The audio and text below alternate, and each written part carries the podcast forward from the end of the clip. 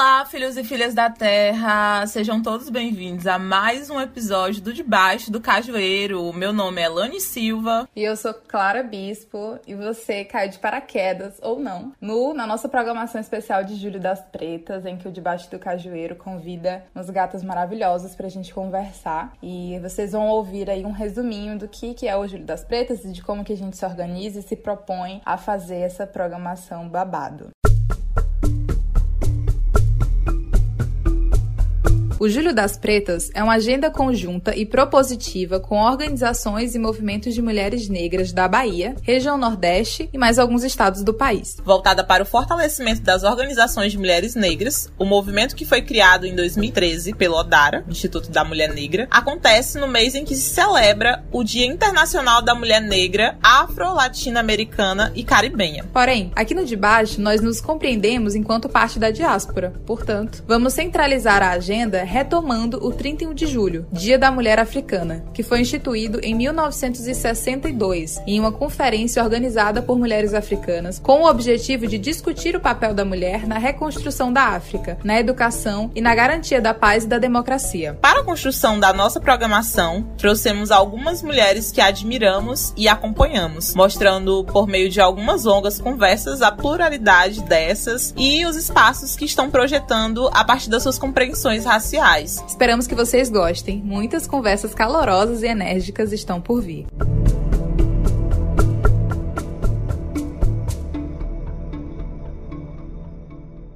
É, no episódio de hoje, gente, eu tô me sentindo muito chique, assim, parece que, sei lá, internacional, entendeu? Que tem aquelas séries internacionais. No episódio de hoje, no programa de hoje, já tô aqui visando as contratações internacionais. No programa de hoje, a gente vai conversar com essa maravilhosa, que é a Aira Dias, 24 anos, paraense, graduada em várias coisas, graduando em várias coisas, porque a gata é dessas. graduando em Serviço Social e Jornalismo é, por instituições é, públicas de ensino. Ela também é componente do Fonatrans, que é o Fórum Nacional de Travestis e Transsexuais, e do APTRA, acho que é APTRA que, que fala a sigla, que é a Articulação Piauiense de Travestis e Transsexuais. E aí, para fora dessas questões, ela também é membra mãe da Casa de Munique, que é um espaço onde várias gatas LGBT se reúnem. É uma casa mesmo de acolhimento e de produção de arte e de cultura aqui, Teresina, Piauí e tal. E aí, gente, só o que tem é assunto para ela falar aqui com a gente. Só que já explicando para vocês, essa é uma conversa, a gente vai conhecer a proposta de trazer a Era aqui é para que a gente se conheça mais, para que a gente reverbere algumas, algumas vozes, apesar de dentro do, da nossa bolha a Era já ser bem famosa, tudo bom, mas é interessante que o de baixo também conheça outras histórias, outras formas de organização. A gente vem falando muito nessa nessa série de episódios sobre as formas de organização que a gente tem com enquanto povo e sobre as outras possibilidades que a gente tem. Então é muito bom que a gente comece essa conversa hoje. Amiga, seja muito bem-vinda. Se você quiser se apresentar mais uma vez, começar a falar um pouquinho mais, ou então se já quiser começar a contar um pouco da sua história, dessa travessia entre Pará, porque, ó, nossa primeira convidada, que não é nordestina Tutupão, mas que tá aqui desentrosada e tudo bem, é, que é do Pará. Então, se já quiser começar a contar um pouquinho pouquinho da sua vida, da sua história, seja bem-vinda, fique à vontade. Olá! é, obrigada, obrigada pelo famosa, né? Achei bem generoso da tua parte, mas É, travessia mesmo, né? Essa vinda do Pará para o Piauí foi um processo é, inclusive bem doloroso, né? Não foi um processo exatamente natural, foi um processo um pouquinho forçado e que é engraçado que tu começas por isso, porque as pessoas não estão muito interessadas em saber, né? É difícil alguém me perguntar o porquê de eu ter vindo parar aqui. É... Eu saí de casa, eu tinha 17 anos. Eu sou de uma família de pescadores, todo mundo na minha família pesca, né? Minha mãe, meu padrasto e o pai do meu padrasto e todo o restante crush, os irmãos da minha mãe, todo mundo pesca. E com o fim do ensino médio, eu tinha duas opções: ficar na minha cidade e trabalhar com pesca, ou me arriscar indo para Belém, no caso, para a capital, e tentar lá trabalhar ou tentar uma faculdade, enfim. E a minha mãe começou a pagar uma faculdade para mim, para o curso de serviço social, isso em 2014. E eu saí para morar na casa de uma família, uma família que eram de parentes de uns vizinhos próximos, né, de ali do lado da minha casa. E eu fui morar com essa família. Só que foi uma experiência traumática, né? Fui morar com uma família que eu tinha algumas regras para cumprir, né? É, eu nunca falei disso antes. Assim, dessa forma. eu tinha algumas regras para cumprir. E alguma dessas regras eram: não fala com aqueles vizinhos porque eles são pretos. Não fala com aqueles vizinhos porque eles são macumbeiros. Não fala com aqueles vizinhos porque aquele vizinho é viado. E eu acumulava todas essas coisas, né? Então era muito difícil morar numa casa dessas. A gente morava numa casa de andar, eles dormiam na parte de cima e eu dormia no cômodo de baixo. No cômodo de baixo dormia eu, em um quarto, no outro quarto dormia o cachorro. E depois de algum tempo, eles adotaram um gato e eu me apaixonei por esse gato, né? Teve um dia que a dona da casa jogou o gato do outro andar porque o gato era viado. E aquele era um ambiente que eu tinha que morar para conseguir estudar, sabe? E fiquei ainda um ano nessa casa e tinha que acordar cedo para fazer o café dela, sabe? Ela gostava de tomar o cafezinho dela antes dela sair para faculdade também. E pior que nem era uma família rica, não era uma família nem de classe média alta, era uma família pobre, mas era uma família pobre de um contexto urbano e eu era de uma família pobre do interior. E quando fui morar com essa família, rolou mesmo essa situação de exploração, sabe? Aí beleza, passei eu acho que um ano, um ano e meio com eles e um dia eu fugi de casa. Eu conversava com uma amiga da faculdade e um dia ela chegou para mim e disse assim mesmo, Aira, tu queres morar comigo? Porque se tu quiseres morar comigo, eu já conversei com meu marido, eu conversei com o meu filho e tu pode ir para lá. Aí eu, tá bom, quando que eu posso ir? Pode ser amanhã. E eu lembro que ela trabalhava na Santa Casa, em Belém, e na casa que eu morava ficava um pouquinho distante da parada de ônibus, né? Ficavam assim, cerca de, não sei, acho que dava um quilômetro, um quilômetro e meio até a parada de ônibus. Então eu comecei a preparar a minha fuga, né? Então foi uma semana, eu peguei todas as roupas e fui colocando no cesto de roupa suja, tinha uma sacola enorme, eu fui colocando lá dentro, e as coisas que eram prioridade, assim, né? Aí eu coloquei um notebook dentro da mochila, com algumas outras coisas dentro da mochila, peguei o ventilador, sacola de de roupa suja foi saindo bem de manhã cedo. Só que tava tendo uma, uma obra na casa do filho dela que era do lado, né? E na hora que eu ia saindo, o pedreiro chegou. E eu fiquei aterrorizada, assim, porque eu achei que eles iam me pegar, né? Que eles iam me pegar fugindo. E eu disse que eu não tinha tempo para conversar com pedreira. E eu saí muito desesperada, né? Muito desesperada, assim, com aquela. Foi uma vez na vida que eu tive mesmo, sei lá, aquele choque de adrenalina. E o meu corpo tremia, assim, eu não sabia o que fazer. E eu correndo pra parada de ônibus. E na época eu vendia trufa na faculdade, né? Então eu tinha uma bolsinha de moedas. E eu tava com a minha bolsinha de moeda na mão, que era para eu pegar o ônibus ônibus para ir para Santa Casa com a minha amiga, né? Que ela tava me esperando lá. Quando eu entrei no ônibus, a minha bolsinha de moeda caiu e espalhou minhas moedas todas, porque eu tava muito nervosa. Aí sei que no final deu certo, eu consegui chegar na Santa Casa e fui pro hospital, né? Tava doente, pedindo socorro.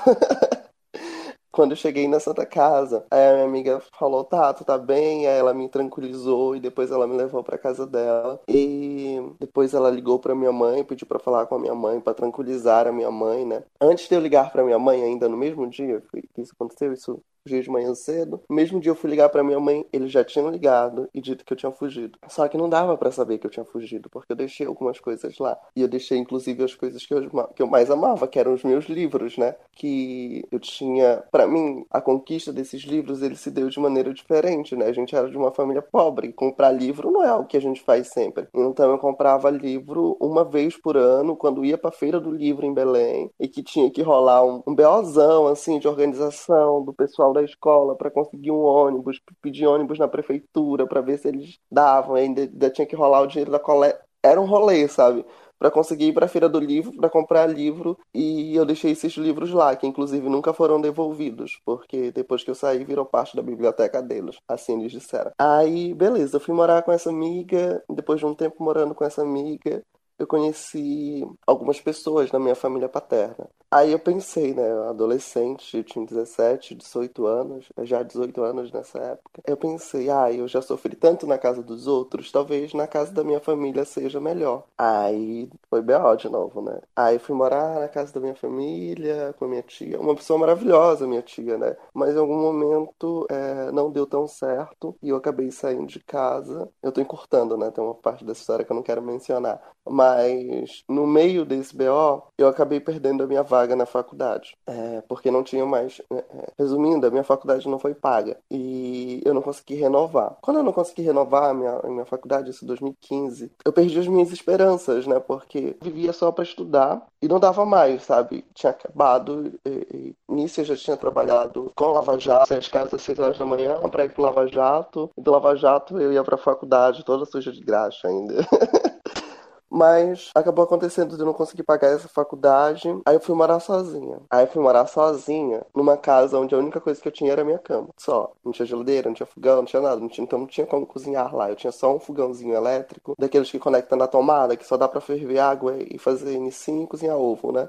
no máximo, mas é 20 minutos para cozinhar um ovo. Aí eu fui trabalhar como corretora de imóveis ilegal. Aí eu trabalhava ilegalmente. E era o corre, né? Porque a gente tinha que trabalhar, tinha que estar no estande de vendas, mas quando chegava o pessoal do conselho, a gente tinha que fugir pelos fundos. Eu lembro que uma vez a gente fugiu para ir pro. Aí foi pro shopping do lado. E era essa vida da travesti em Belém, né? Aí, quando eu tinha perdido a faculdade, eu tinha perdido tudo que eu tinha sonhado, né? Durante toda a minha adolescência. E eu tava desesperada, né? Eu queria alguma coisa. Só que em julho de 2015, é, eu vim pro Piauí, eu fui para Floriano visitar um amigo. Aí, depois do Enem, a mãe dele falou para mim que se eu quisesse ir para Floriana e ficar na casa dela, eu seria muito bem-vinda e que eu poderia tentar uma vaga na universidade. E na época eu só queria fazer qualquer curso que eu pudesse passar. Então, alguém disse para mim: "Ah, e a tua nota dá para passar em biologia". Aí eu falei: "Vou fazer biologia, gosto de biologia. Estudei no ensino médio biologia, vou fazer biologia, tirar o peso da minha mãe de ter que pagar uma faculdade que agora a gente não tá mais nem podendo pagar". E foi assim, eu nem olhei direito os outros cursos. Eu queria passar no curso que desse, dava para passar em biologia. Eu gostava de biologia. Passei em biologia e vim morar em Floriano. Eu cheguei aqui no Piauí no dia 24 de janeiro de 2016. E as aulas iriam começar só em agosto. Aí, nesse meio tempo, eu tive um relacionamento com uma pessoa aqui de Teresina. E no meio desse relacionamento, aí eu pensei, ah, as aulas vão começar só em agosto. Então, se vou começar só em agosto, eu posso ir para Teresina tentar um emprego enquanto isso, né? Que dá para me sustentar até as aulas começarem. Nisso eu vim para Teresina, mas eu era lida socialmente enquanto homem cis. Enquanto homem cis, eu tinha muito mais possibilidades do que eu tenho enquanto travesti. Então, eu cheguei numa empresa onde o cara me ofereceu uma vaga de emprego e perguntou se eu aceitava o salário que ele tinha para me oferecer. E obviamente, aceitei. E eu já estava trabalhando, acho que um mês que eu estava trabalhando, abri o ProUni, segunda fase, e SISU, segunda fase. Aí eu passei em Geografia na UFP e em Serviço Social, com bolsa 100% do ProUni na minha faculdade. E eu fui fazer o Serviço Social, que era um curso que eu já tinha começado lá em Belém. E foi assim, né, que eu vim parar em Teresina, e foi assim que eu me mantive, né, com todos os atravessamentos dessa cidade colonialista, né, durante esses cinco anos, porque Teresina, apesar de ser uma cidade maravilhosa, é uma cidade totalmente colonialista, as pessoas mantêm todas as características desse colonialismo, é, é uma cidade onde impera o nepotismo, você precisa ser parente de alguém para você trabalhar, tanto nas empresas públicas quanto nas privadas. Você precisa conhecer alguém para você trabalhar tanto nas empresas públicas e nas privadas. Mas não é que você conheça alguém e a pessoa vai indicar de acordo com a sua qualificação profissional e a sua qualificação profissional vai valer alguma coisa na hora da contratação. Não, não é. Você precisa conhecer alguém. E é, é muito, muito escroto que isso aconteça, por exemplo, que é um mercado de trabalho, é um mercado de trabalho totalmente desonesto, né? Porque eu considero, de maneira geral, que Teresina seja uma ótima cidade para estudar, mas para quem tem o privilégio de só estudar. Se você tiver que estudar e trabalhar, isso já se dá de maneira muito desonesta, né? Porque você tem que concorrer com vaga no mercado de trabalho com cerca de 50, 60 pessoas que já são formadas e que têm é, uma formação em nível superior. Tanto é que é tão desonesto que para você ser auxiliar administrativo em Teresina, você precisa ter uma graduação em administração, contábeis ou RH. e é uma vaga no mercado de trabalho, geralmente voltado para uma formação de ensino médio, com um salário de ensino médio, né? Então as pessoas se formam nessa cidade, trabalham com um salário de mil reais, mil duzentos reais, e onde há exigência de nível superior. Fora todos os outros atravessamentos da branquitude de Teresina, que é uma cidade onde as pessoas, onde tem dois rios, e as pessoas que não têm relação com o rio, que só vê o rio das janelas dos seus apartamentos na beira do rio, que é só essa é a única relação que elas têm com o rio, do rio enquanto paisagem, do rio enquanto vista dos seus apartamentos, que é uma cidade que se nega, inclusive, a reconhecer a presença das pessoas que convivem com esse rio. E aqui eu falo precisamente das pessoas da zona norte de Teresina, né, que são as pessoas que estabelecem uma relação com o rio, que mantêm essa conexão com o rio, que usam, que usufruem, que pescam, que tomam banho e que de fato dialogam com esse rio, mas a branquitude de Teresina insiste em expulsar essas pessoas para lugares cada vez mais longe para que elas façam, para que mantenham aquilo que elas já fazem, né? Que elas usem esse rio enquanto vista, enquanto artifício de lucratividade para os hotéis e para as pousadas, enquanto que essas pessoas que de fato sobrevivem desse rio estão sendo cada vez mais expulsas, né? Então, Teresina é uma cidade maravilhosa para quem é branco, para quem é preto é muito trabalho. Mas eu amo Teresina. Eu amo Teresina porque eu não vivo, eu não moro, eu não, eu não convivo com essa gente. Ah, e desculpa para essa gente se estiver ouvindo e se sentir ofendida, mas eu não convivo com essa gente. Eu moro no Odisseu, eu moro na periferia. E essas pessoas são as pessoas que me fazem gostar dessa cidade, porque tem muito afeto nas relações, né? Tem muito afeto no cotidiano, no dia a dia do teresinense, né? Há quem discorde e possivelmente mora em outro lugar que não na periferia. Mas É, há muito afeto. Ah, claro, muito. Né? Eu não estou dizendo que todos os vizinhos são maravilhosos, mas eu estou falando que, de maneira geral, você consegue encontrar muitas outras pessoas para relações afetuosas, apesar das características colonialistas dessa cidade fazerem com que a gente adoeça em larga escala. Né? Mas eu amo Teresina. São os fundadores e os apropriadores de Teresina que não gostam dos teresinenses. É isso. Adoro. Várias coisas. É uma história, né? É muita coisa. Mas, assim, adorei. Eu viria mais cinco horas. Aira, assim, é incrível te ouvir, sabe? Como Clara falou, eu ficaria ouvindo, porque a forma de tu contar todas as suas histórias faz com que a gente se realoque para esses lugares junto contigo. Eu não sei, tu foi contando e eu fui tentando ver como eram essas casas, como se davam esse, esse deslocamento, sabe? E, e assim, eu sou uma pessoa que eu não sei contar história. Tipo assim, eu tenho histórias. eu tenho histórias maravilhosas, histórias que, que me atravessaram de um jeito muito intenso, mas na hora de eu verbalizar, né, pra, né, nessa sequência de fatos, é, se torna um pouco confuso. Até porque eu ingesso tudo de muita subjetividade e acabo me perdendo, mas a forma como tu coloca, né? E por ser algo que te atravessou de uma forma bem intensa, esse lance da, das travessias é uma coisa muito intensa, esse, esse, mudar de lugar e esse conhecer outras pessoas e tentar se adaptar àqueles determinados lugares, é, mexe muito com a gente, né? E aí, assim, tem algumas coisas que eu, que eu anotei aqui que eu achei muito, muito interessante. E aí, cada coisa que tu vai falando tem um, uma coisa simbólica, sabe, naquilo. Enfim, eu tinha outras coisas, né? Mas vão ficar como perguntas aqui para frente, mas você falou de um ponto, né, já dessa, dessa vivência em Teresina e desse lance, por exemplo, do mercado de trabalho e como funciona essa dinâmica e essa lógica trabalhista em Teresina. É, é uma coisa que às vezes eu me pego pensando, sabe? Porque nós temos sonhos, né? Principalmente. Eu tenho sonhos desde criança, você falou dos, desses seus sonhos e quando esses sonhos foram confrontados e como você ficou. E aí eu meio que, que revisitei alguns lugares, sabe? Porque a gente passa uma infância inteira sonhando com algo. E aí a gente chega, por exemplo, nessa fase em que a gente está na universidade, está construindo algo, e aí vem uma enchente de coisas, e aí esse mundo ele vai ficando cada vez mais desafiador e parece que que vai nos engolindo, sabe? E aí hoje eu fico pensando, ok, eu faço ciências sociais. E aqui em Teresina, ser cientista social é tipo assim, tá, ok, cientista social, e aí? Aonde você vai ficar? Eu não vou dar espaço para você, cientista social, na minha empresa, não. O que é que eu vou querer? Alguém criticando as minhas instituições, o meu modo de fazer economia? Não vou, não. E aí, isso é muito desanimador, sabe? Então a gente se agarra realmente nessas vontades de querer é, levar essas mudanças para esses espaços, porque realmente é uma cidade que tá muito engessada dessa coisa técnica, né? Como você falou. É, ou é contabilidade, administração, é direito, e as outras pessoas que estão é, estudando as ciências humanas, tentando novas formas de fazer comunicação, essas pessoas, eles não estão nem aí. E principalmente quando se é uma mulher negra. Então, tipo, é uma coisa que realmente me deixa muito baqueada. E às vezes é o que nos leva a querer desistir. Mas aí é por meio dessas resistências, é por meio desses coletivos que existem, né? Eu, particularmente, dentro da minha experiência, me aproximei por conta da universidade, mas não pela universidade instituição, como eu já até falei aqui, mas por conta das pessoas que estão dentro da universidade, né? Aquelas pessoas que nos abraçam, aquelas pessoas que acolhem as nossas subjetividades, as nossas experiências, as nossas vontades, os nossos sonhos, sonham junto com a gente e nos dão força para continuar sonhando, né? Por conta dessas pessoas. Assim como você falou, né? Que foi uma coisa que eu achei bem interessante. Que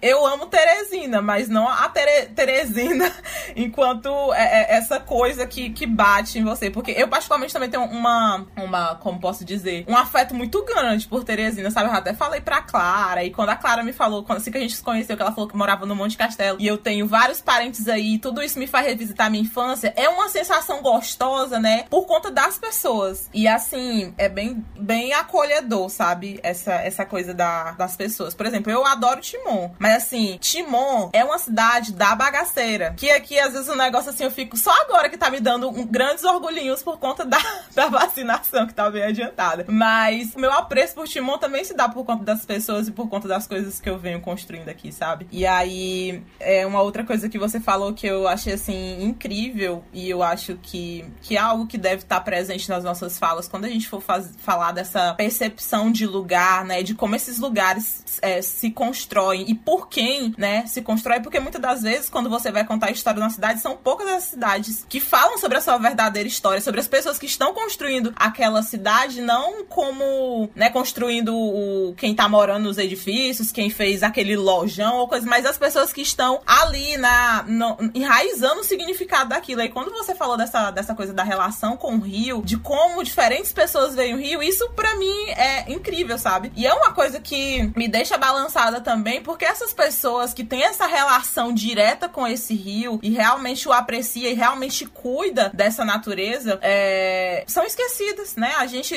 a exemplo disso são o, o, os povos indígenas, que são as únicas pessoas que ainda se importam em cuidar desse lugar que a gente chama de casa, e são pessoas que estão tendo aí os seus direitos violados, a sua existência violada todos os dias. Então, isso é, é muito, muito louco. E assim, é só uma, uma última coisa também dentro dessa, dessa percepção de espaço é que, assim, eu moro num conjunto habitacional. Como a Clara falou, é bem distante. É, tipo, bem distante do centro da cidade de Timon. Então, assim, até então, eu acho que é assim que eu venho morar aqui, eu não tinha essa percepção do porquê que esses conjuntos eram construídos tão longe do centro da cidade. Tipo, é no meio do nada, é no meio do monte de mato, sabe? E aí, até que eu fui conhecer o, o que era é, segregação socioespacial. Essas pessoas, se elas não tiverem tiverem, morarem aqui e não tiverem um transporte, elas não, não conseguem ir para os hospitais, elas não conseguem ir para uma escola, elas não conseguem, sei lá, ir na delegacia para denunciar alguma violência na qual elas tiveram seus corpos acometidos. Não existe isso, são pessoas que estão esquecidas, sabe? E, e isso a nível de nação, já que esses conjuntos habitacionais, eles são criados dentro desse programa, né, desse programa social, é, numa tentativa de reparação, mas quando na verdade as pessoas constroem essas casas da forma como elas querem e esquecem esquecem as pessoas que estão ali, né? São pessoas que vão morar ali, são histórias que estarão abrigando aqueles lugares. Então, isso também me pega de um jeito muito,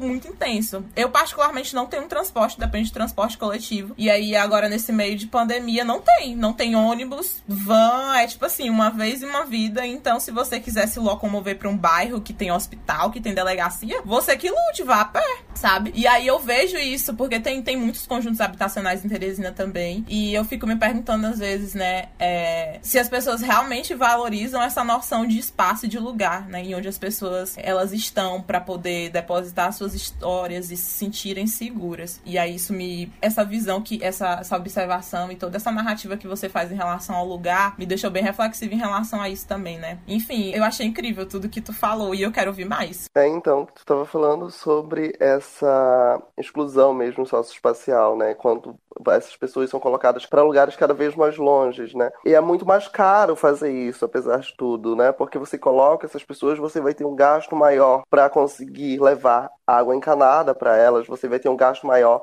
para conseguir levar energia elétrica para elas. E é por isso que nesses conjuntos habitacionais falta água, falta energia, porque como há esse gasto maior, o Estado não está interessado em ter esse gasto maior para poder fazer com que esse bairro ele de fato funcione, né? Para que ele seja um bairro. Estava falando, por exemplo, sobre o transporte, né? A Teresina também passou por esse problema de falta de transporte. Foi bem numa época que eu tinha que fazer umas coisas na UESP e é caro ir daqui para a UESP, né? Um Uber é cerca de 20 20, 25 reais. Mas é, é, tem que ir, né? Para fazer as coisas, para resolver as coisas presencialmente durante a pandemia. É, e também sobre essa relação com o rio. Eu sou uma pessoa da Amazônia, né? Eu sou de uma família de pescadores, então a gente desenvolve uma relação com o rio muito forte. Quando eu fui para Floriano, por exemplo, em Floriano as pessoas têm uma relação forte com o rio. As pessoas usam bastante esse rio, né? Elas levam a gente para tomar banho de rio. Aqui não. A... Depois que, que eu cheguei no Dirceu, é que as pessoas me convidaram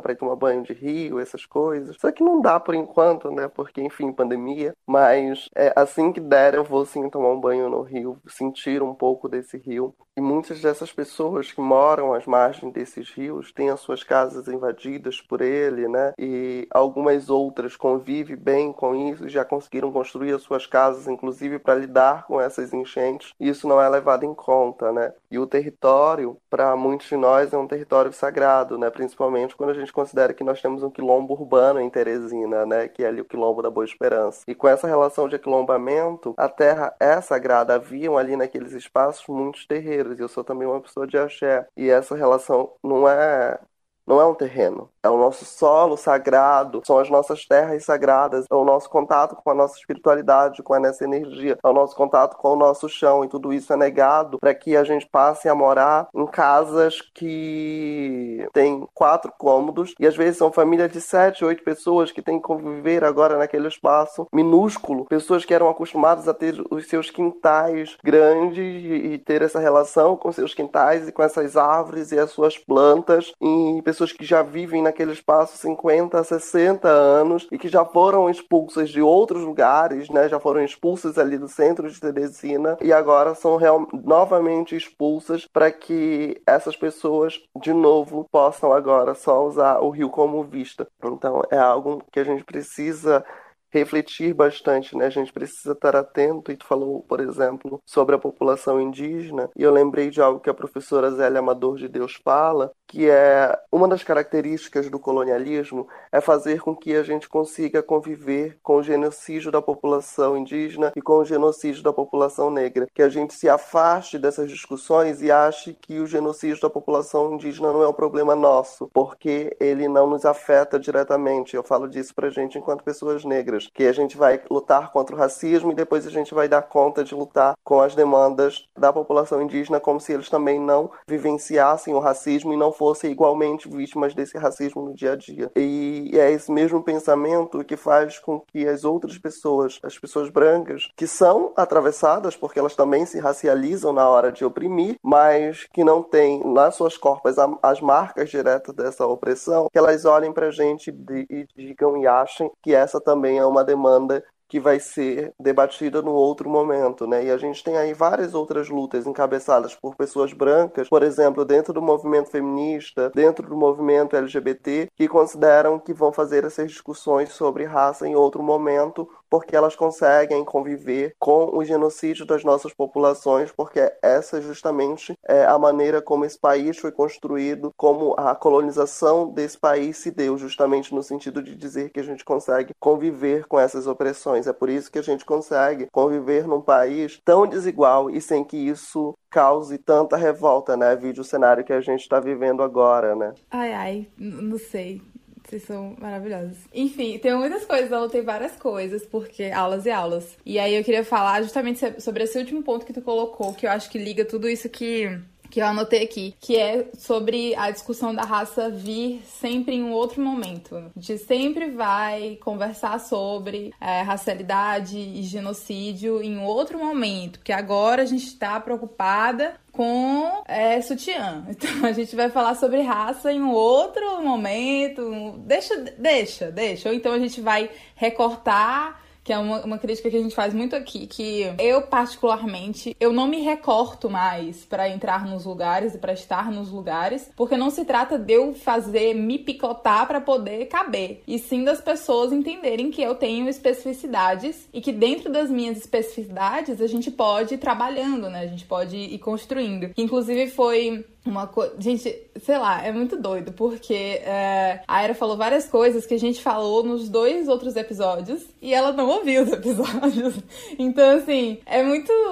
É bizarramente bonito como a gente se conecta, mesmo sem se ouvir, ou mesmo sem saber o que a outra tá discutindo, porque são coisas que nos atravessam. A gente conversou com a Camila Lário e com a Maria Clara Gomes, inclusive se você não ouviu esses episódios, vai ouvir. Mas aí, nesses dois episódios, a gente conversou muito sobre literatura, e aí quando tu falou que as coisas mais preciosas para ti eram os livros, e aí tu falou sobre essa questão de da inacessibilidade aos livros, porque é uma coisa cara, porque é uma coisa que às vezes a gente acha que não é pra gente. A Camila, ela falou muito sobre de não se ver enquanto leitora, porque o imaginário que se tem é o imaginário branco, daquele meninozinho branco, nerd, que lê e não sei o quê. E aí, como que muitos dos imaginários, e como que essa construção mesmo da branquitude, essa construção colonialista, nos afasta é, dessa forma de, de comunicar, que é a literatura, enfim. E aí, a Maria Clara, ela também fala sobre, falou sobre essa questão de das organizações e de como sempre tudo muito fica para depois. E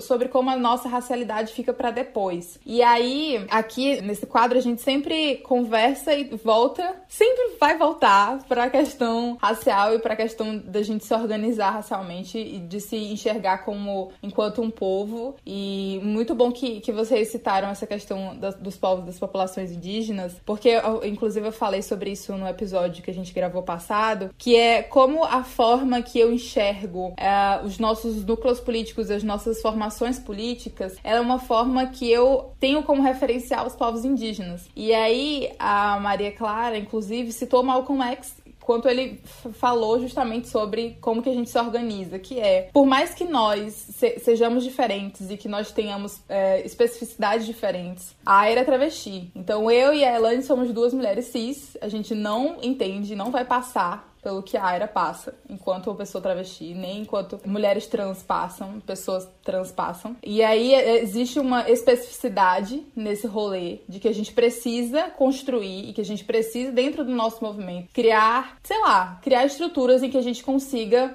trabalhar essas questões, mas aí são questões, são coisas que a gente consegue trabalhar muito entre a gente, com a gente, quando a gente parte da perspectiva da de que a gente é um povo e de que a gente precisa se enxergar enquanto povo para que a gente construa coisas, para que a gente faça as coisas acontecerem, né? E aí é, falou desse, dessa questão dos quilombos urbanos e do racismo anti-indígena, não sei o quê, e eu vou voltar lá no começo quando tu começou a contar da tua história e que tu foi cerceada de falar com os vizinhos, porque eles eram gays, viados, eram macumbeiros, eram negros. E meu amor, a senhora, negra, negra, negrona, macumbeira e, e travesti. E aí, como é, que, como é que fica? Essas violências que a gente que a gente é imposta muito no começo da nossa vida. Eu sempre, no começo da minha vida também, de compreensões, eu era muito cerceada desses assuntos. Inclusive, as primeiras violências eram porque, ah, você não pode, porque, né, demônio e não sei o que. Enfim, toda essa, essa noção é, da religiosidade que é colonialista também e que nos coloca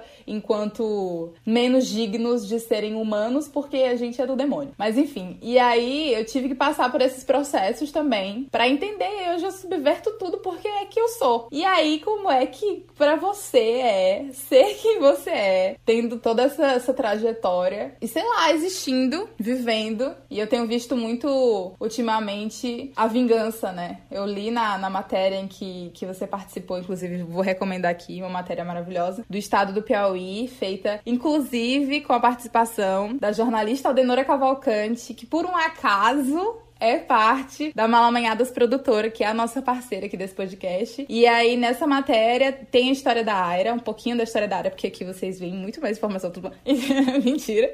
Mas aí tem um pouquinho da história da Aira, tem um pouquinho da história de outras pessoas, de outras mulheres travestis e, e transgêneras aqui do Piauí. Então vão lá ouvir. E aí, nesse, nessa matéria, se fala muito sobre a vingança é a gente estar tá viva e se organizar mesmo. Porque não se espera, né, que a gente se organize organize politicamente, que a gente se organize enquanto povo, que a gente se organize enquanto pessoas da comunidade, enfim. E aí eu queria que a gente já entrasse, porque a gente já entramanhou tudo, porque a gente é, é, é esse tipo de pessoa. E a gente vai falando sobre tudo ao mesmo tempo, e eu adoro isso. E aí eu queria muito que você falasse como que é viver é, tendo essa, esse atravessamento no passado. E antes de você falar, é só fazer uma citação que esse episódio é muito sobre travessias, e aí tem algumas travessias que são naturais, são escolhas que a gente faz de lugares, de movimentos, de pessoas, de relações, de afetos. São travessias, travessias que a gente escolhe estar, mas muito da sua história, eu acho que muito das nossas histórias também, a gente atravessou forçadamente. Foram travessias coercitivas. E tu começou contando a tua história a partir desse, desse lugar, de que não é um, um frufru e glitters e não sei o que. Tipo, foi uma travessia obrigatória, coercitiva dolorosa, mas estamos aí, sabe? Não,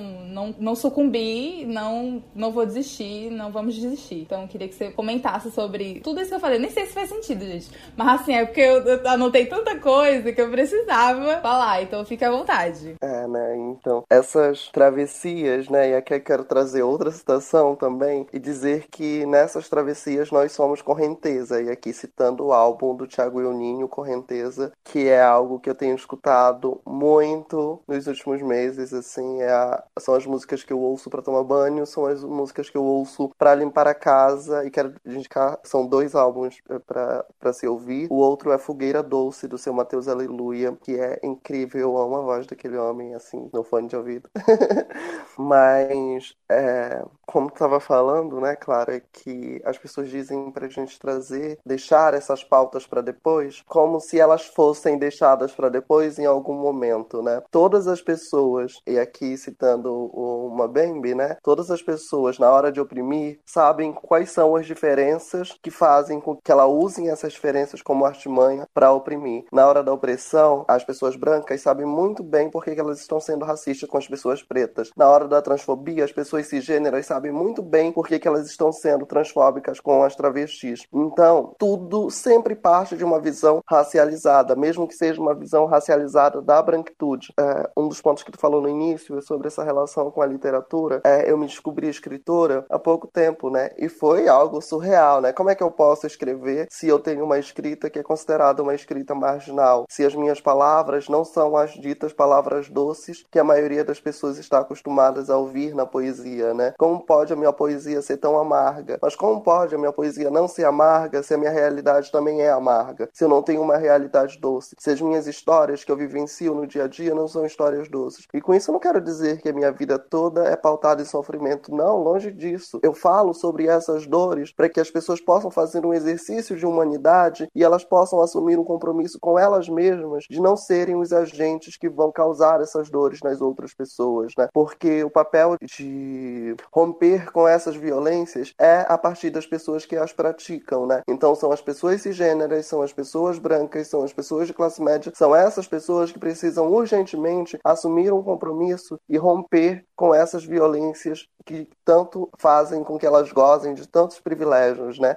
E reconhecer esses privilégios, porque enfim, eles já existem e elas já reconhecem, elas não querem falar sobre eles, né? Mas desde ali, daquele momento, desde desse primeiro contato com outra família, não que eu nunca soubesse, mas eu sempre soube que eu não era uma pessoa cisgênera, precisamente nesse ano de 2014, que é quando começa toda a minha jornada, né? E eu também sempre soube que não era uma pessoa branca, mas eu não sabia que eu era uma pessoa negra, né? Porque a gente não entra nessas discussões para falar diretamente sobre isso, do que é a negritude, como que a gente pertence a esse espaço, mas eu sabia que eu não era uma pessoa branca, porque todas as pessoas brancas ao longo da minha vida fizeram questão de pautar isso. E esse reconhecimento, eu falo, do entendimento enquanto negritude, de novo pegando aquilo lá que a professora Zélia Amador diz. Tem um, um, um, um vídeo no YouTube de uma aula da professora Zélia falando sobre negritude e ela fala sobre movimento de negritude, que é quando a gente se organiza por uma luta política organizada, e tem negritude em movimento, que é toda vez que uma pessoa negra se reconhece enquanto pessoa negra e se reconhece dentro desse sistema de exploração e decide se voltar contra ele. Então, todos, esse, todos esses momentos são negritude em movimento, que são os nossos terreiros, é o hip hop, é a ballroom, são as nossas periferias, são todos esses movimentos de pessoas negras organizadas no sentido de lutar contra a exploração e a expoliação, é a negritude em movimento que é muito maior do que o movimento de negritude, né? E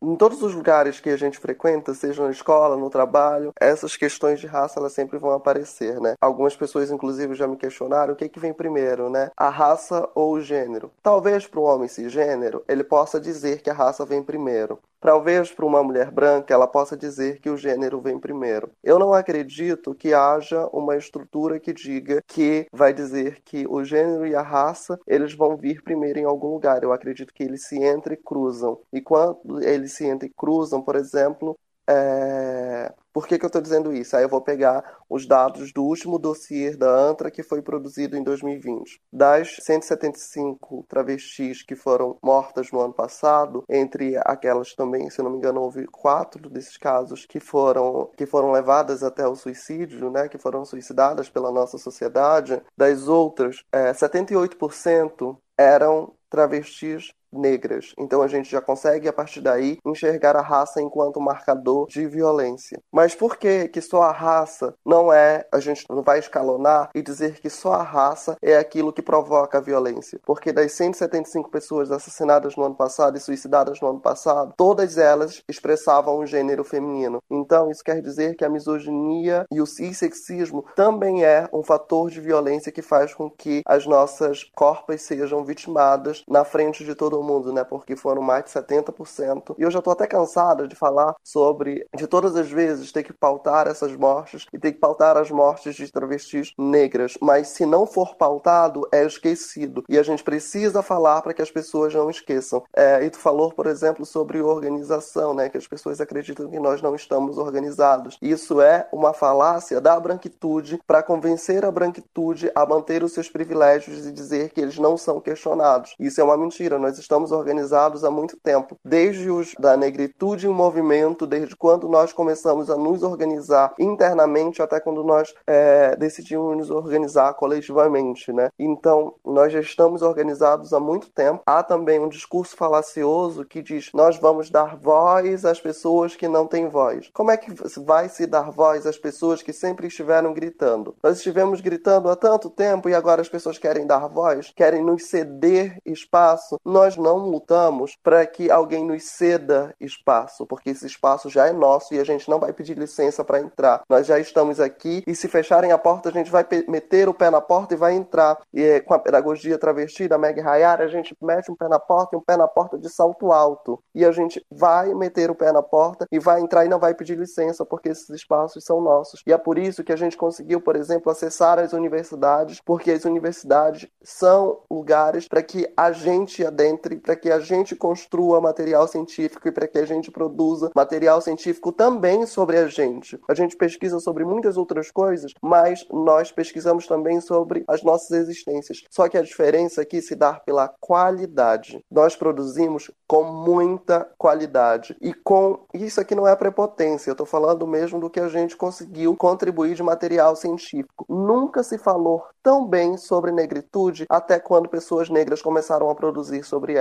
Nunca se falou tão bem sobre travestilidade até o momento que travestis começaram a produzir sobre ela. Porque para além dos PDFs, para além das páginas que são vazias se não tiver um corpo político lendo elas, é, nós temos vivência. E a nossa vivência, ela não é, é, é, ela não diminui a qualidade do nosso material científico. Muito pelo contrário, ela evidencia a qualidade do nosso material científico. E é justamente por isso que Quarto de Despejo é um livro que foi traduzido para cerca de 140 idiomas. É por isso que Carolina Maria de Jesus é uma das maiores potências da história dos registros do que é ser brasileiro, dos registros do que é a construção da sociedade brasileira. Enquanto tem muita gente perdendo tempo lendo Sérgio Buarque de Holanda, enquanto tem muita gente perdendo tempo lendo, é, é, até esqueci o nome do cara, enfim, relevante, mas é, é Homens Brancos, a gente não está lendo Carolina Maria de Jesus, a gente não está lendo Lélia Gonzalez, que são pessoas fundamentais para entender a construção desse país. A gente não está lendo Abdias Nascimento, que são leituras fundamentais para que a gente consiga entender a construção desse país. A gente não está lendo o que está pautado exaltando o povo munduruku. A gente tem, é, é, eu esqueci o nome dele, eu peço desculpas, inclusive, mas ele ganhou o prêmio Jabuti de literatura. Então nós tivemos é, lideranças indígenas, pessoas indígenas ganhando os prêmios de literatura. Eu esqueci, agora peço perdão, inclusive, por ter esquecido, né? Mas o que que a gente leu do Ailton Krenak, né? O que que a gente está ouvindo do Ailton Krenak, que está justamente pautando outras formas de ver o mundo. E aí tem muitas outras aí que se apoiam naquilo que defendem é, os pensadores europeus, aí ousam chamar as sociedades indígenas enquanto experiências socialistas. E aqui eu peço licença para dizer meu cu, porque são sociedades indígenas e organizadas a partir do que pautam as sociedades indígenas. Não são pautadas a partir das ideias de socialismo, de comunismo e, inclusive, do que eu já ouvi falar, por exemplo, de anarquismo. Não é. São sociedades indígenas organizadas a partir de valores e crenças e de estruturas estruturas das sociedades indígenas não são experiências socialistas, não são experiências comunistas, não são experiências anárquicas, são sociedades indígenas. E a gente precisa respeitar isso, sabe? E ainda, né, para confrontar toda essa ideia, ontem no dia 28, não sei se podia falar data, né, mas no dia 28 de junho agora desse ano, nós lançamos a Frente Nacional Transpolítica, que é um marco histórico na articulação política e é a resposta de travestis e transexuais ao fascismo, ao genocídio da população negra, ao genocídio da população indígena, ao genocídio da população de travestis e transexuais. Nós estamos articuladas politicamente. Nós montamos uma frente e nós conseguimos, na última eleição, eleger 30 candidaturas trans. E essas candidaturas trans agora estão organizadas para poder pautar não só as nossas demandas, mas pautar as nossas formas e como a gente quer construir políticas públicas, como que nós queremos dialogar frente ao Estado, só que agora pautando as nossas exigências. E todas as outras pessoas que quiserem dialogar com a gente a partir dessa frente é entendendo que nós temos já princípios muito bem estabelecidos e que para dialogar com essa frente precisa cumprir com esses princípios. Então é preciso é, assumir uma luta antirracista, antitransfóbica, antimisógina, antimachista, senão nós não vamos conseguir avançar de jeito nenhum. A gente não vai conseguir avançar se a gente ficar voltado a um discurso que vai discutir apenas capital, capital, capital, capital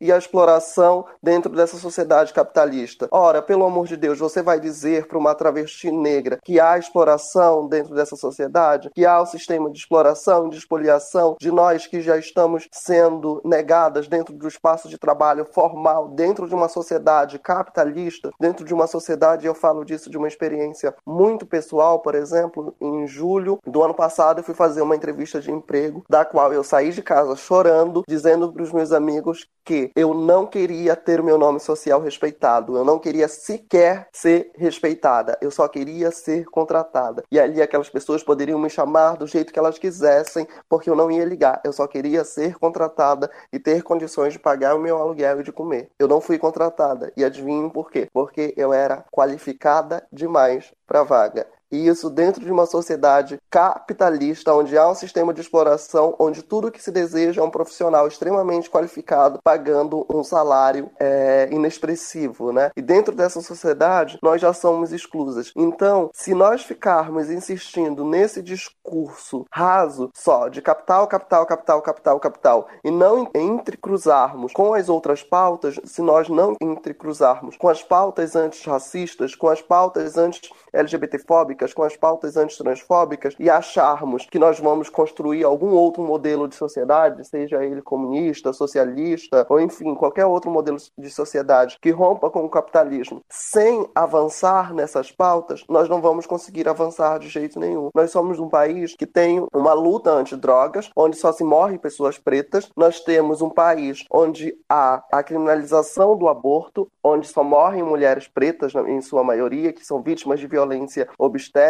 e isso também quando decidem é, levar essa gestação adiante, mas são pautas que querem deixar para um segundo plano, porque dentro das pessoas que pautam as demandas mais progressistas também há transfobia, também há misoginia, e isso eu falo dos partidos mais progressistas que nós temos no campo da esquerda. Dentro desses partidos, nós temos misoginia, nós temos transfobia, nós temos racismo. Tanto é que as pessoas que estão sendo eleitas, em sua maioria, são os homens brancos.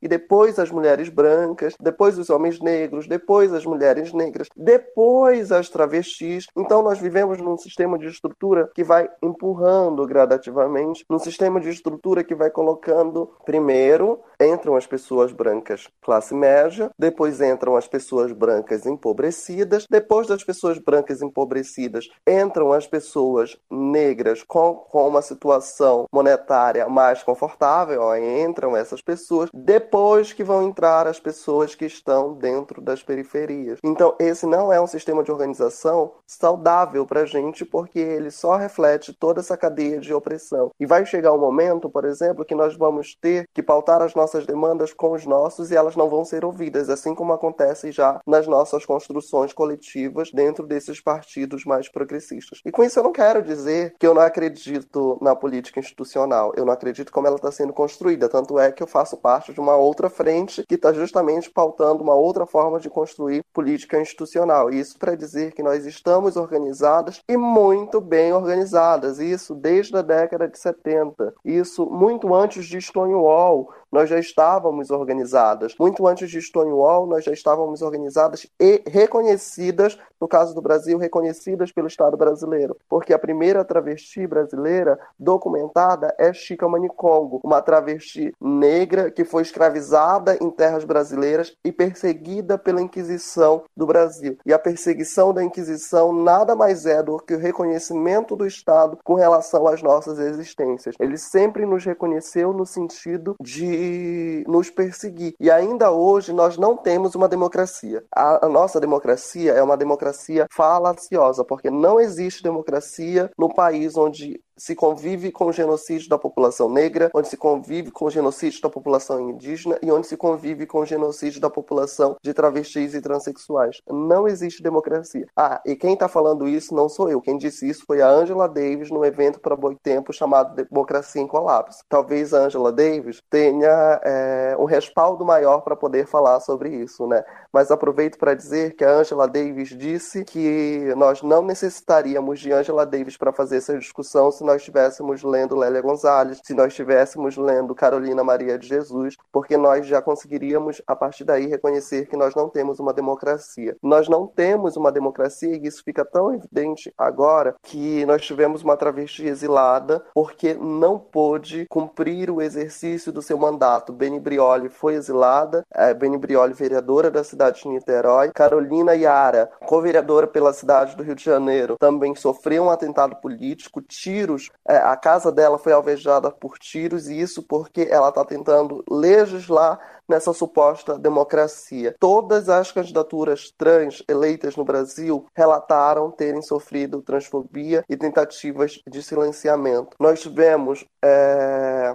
eu não lembro agora, peço até perdão, mas se eu não me engano, eu não sei se ela é deputada ou vereadora, mas a Isa Pena teve seus seios apalpados durante uma sessão da Câmara, se eu não me engano, de deputados. É... E isso é sintomático, é, representa do quanto que nós não respeitamos essa suposta estrutura de democracia que nós temos. É, nós tivemos uma liderança indígena que foi eleita esse ano se eu não me engano, do povo chucuru, que ainda hoje não pôde exercer o mandato. Isso porque em outro momento ele esteve lutando ao lado do seu povo e foi eleito e agora não pode exercer o mandato porque esteve lutando ao lado do seu povo num outro momento. Então, nós não temos uma democracia nesse país. Porém, nós sempre estivemos organizados e isso desde os nossos quilombos, que vem muito antes dos processos de organização é, política, né? E nós já tivemos os nossos quilombos, onde nós nos organizamos, nós tivemos as nossas casas de axé, que foram fundamentais para que a gente pudesse manter as nossas características de negritude, para que a gente pudesse manter. O samba só existe porque nós tivemos Mãe de Santo para defendê-los, né? E aqui eu quero falar sobre. É... Eu acredito que seja esse nome,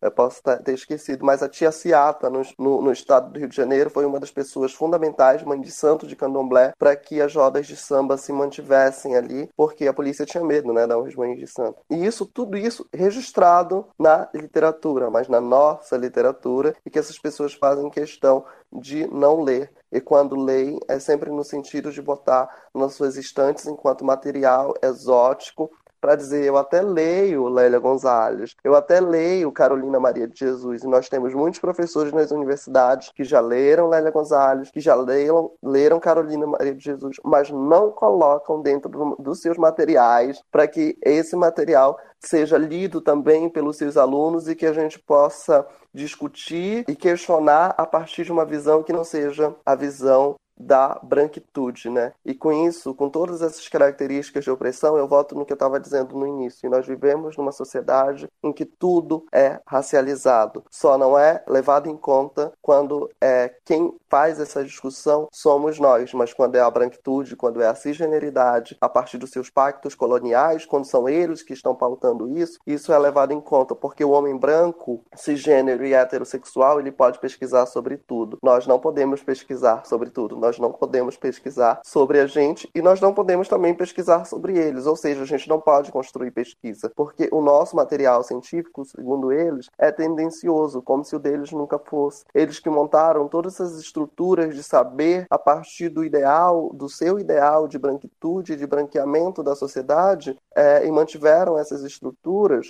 não querem que elas sejam questionadas, dada a mediocridade do conhecimento científico que eles produzem. E eu falo aqui em mediocridade, também apoiado na Lélia Gonzalez, não sou eu que estou dizendo, é a Lélia Gonzalez. Quando chamou Caio Prado Júnior de um cientista medíocre que odeia a nossa gente, né? E Caio Prado Júnior é uma das literaturas básicas para os mestrados de políticas públicas, para os mestrados em antropologia, para os mestrados em ciências sociais, né? A helênica das ciências sociais. Mas talvez a gente tenha que ler Caio Prado Júnior até mesmo na nossa graduação em comunicação, mas a gente não lê a Lélia Gonzalez, mas a gente não, não lê a Carolina, né? A gente não lê a Conceição Evaristo, e eu estou reduzindo aqui, né? Mas a gente não lê Conceição Evaristo, a gente não lê lê Sueli Carneiro, a gente não lê a professora Letícia Carolina, a gente não lê Meg Hayara, a gente não lê Luma, Luma Nogueira, a gente não lê essas pessoas porque a academia branca do jeito que é não quer que a gente leia e a gente produz material científico de muita qualidade, tanto é que a gente conseguiu trazer várias discussões pertinentes, e isso com a nossa entrada, por exemplo, de travestis que se deu nos últimos 10 anos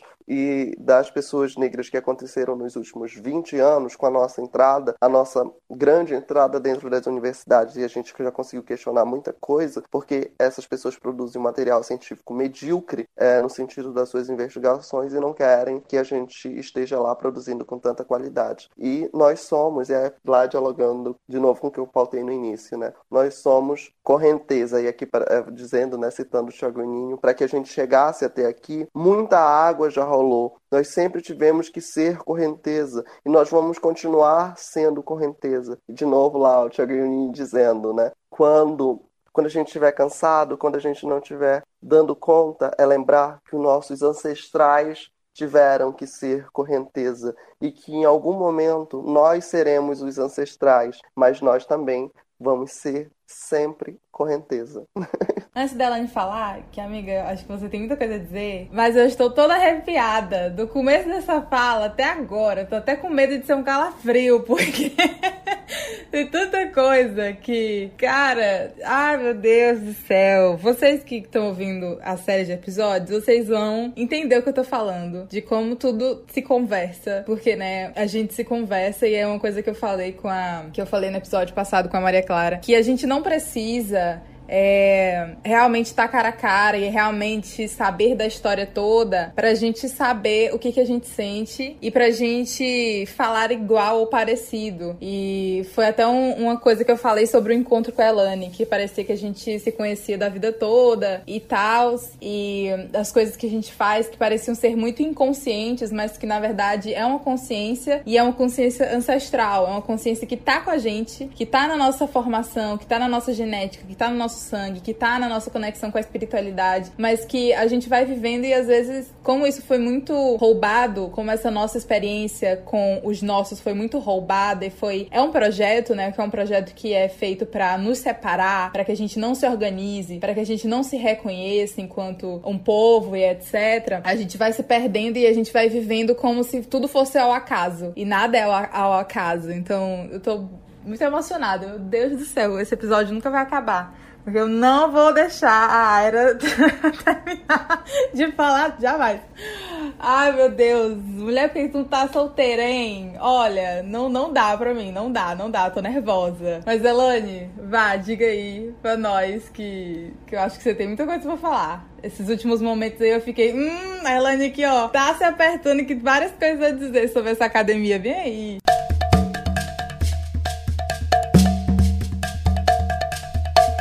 Então, eu tô extasiada com todas as coisas que foram ditas. Eu fiz muitas anotações, mas eu não sabia se eu ficava anotando para depois retomar ou se eu ficava só ouvindo a Aira falar, porque, meu Deus do céu, muitas coisas. Mas assim, eu acho que fazendo um, uma síntese geral de tudo que eu, que eu pude refletir sobre o que você falou, eu acho que o, o que mais me pegou assim e me deixou pensando foi essa questão de se organizar, né? O quanto que é importante se organizar. E antes de fazer as colocações, Aira, quando tiver esse outro direcionamento de fala, é, eu gostaria muito que tu pudesse falar de como se deu essa tua aproximação de organização, né? A aproximação para com os movimentos é, se isso se deu ainda no, no, no início da, ali da, da entrada na universidade, de que forma isso foi se. Como foi essa formação, esses processos pelos quais tu passou dentro desse organizar-se, né? E assim, uma coisa que me pega muito, que me deixa muito revoltado, que eu sempre tô falando aqui nos baixos, a academia, pá, pá, pá, pá, pá, palavras na academia, pá, pá, pá, pá, pá, é que, assim, né? Por exemplo, dentro da, das ciências sociais, você falou do Caio Prado, né? E, meu Deus do céu, chegou um, num ponto da, do curso, né? Que todos os professores que vinham da, da ciência política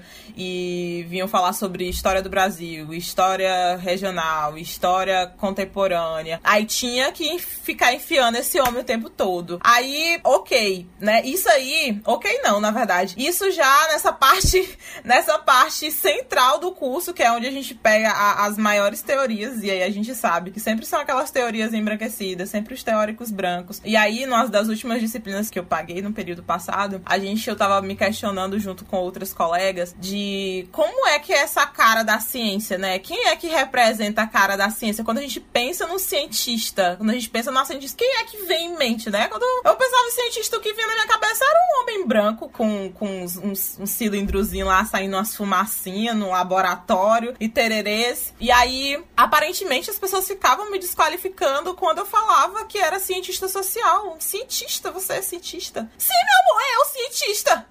Então, assim, é, e aí eu acho muito interessante, né, quando tu, fala, tu falou milhares de coisas que eu pontuei aqui, mas essa parte me faz pensar, né, como que a gente tá formando essa ciência qual é a cara dessa ciência, porque eu tenho a cara dessa ciência também, você tem essa cara da ciência também. E é, são esses rostos que devem estar estampados nos livros. Então, é sobre isso, sabe? Porque é, tu falou também uma outra coisa, né, sobre nunca se falou de raça tão bem até que pessoas negras começaram a escrever sobre aquilo. Nunca se falou de travestilidade tão bem quando travestis começaram a escrever sobre aquilo. Então, onde estão essas produções que ainda não foram parar na academia? Isso que tu falou, né, desses professores que estão lendo sobre isso e não estão levando né, para os cursos, isso vai para além dessa própria colocação dos professores, né? Quando a gente vai pensar nas coordenações do curso, da própria nucleação da universidade, são conteúdos que são barrados. A gente tira a prova disso quando a gente vê os cortes das bolsas do CNPq nas universidades, principalmente na área das ciências humanas, na área das ciências humanas, na verdade, porque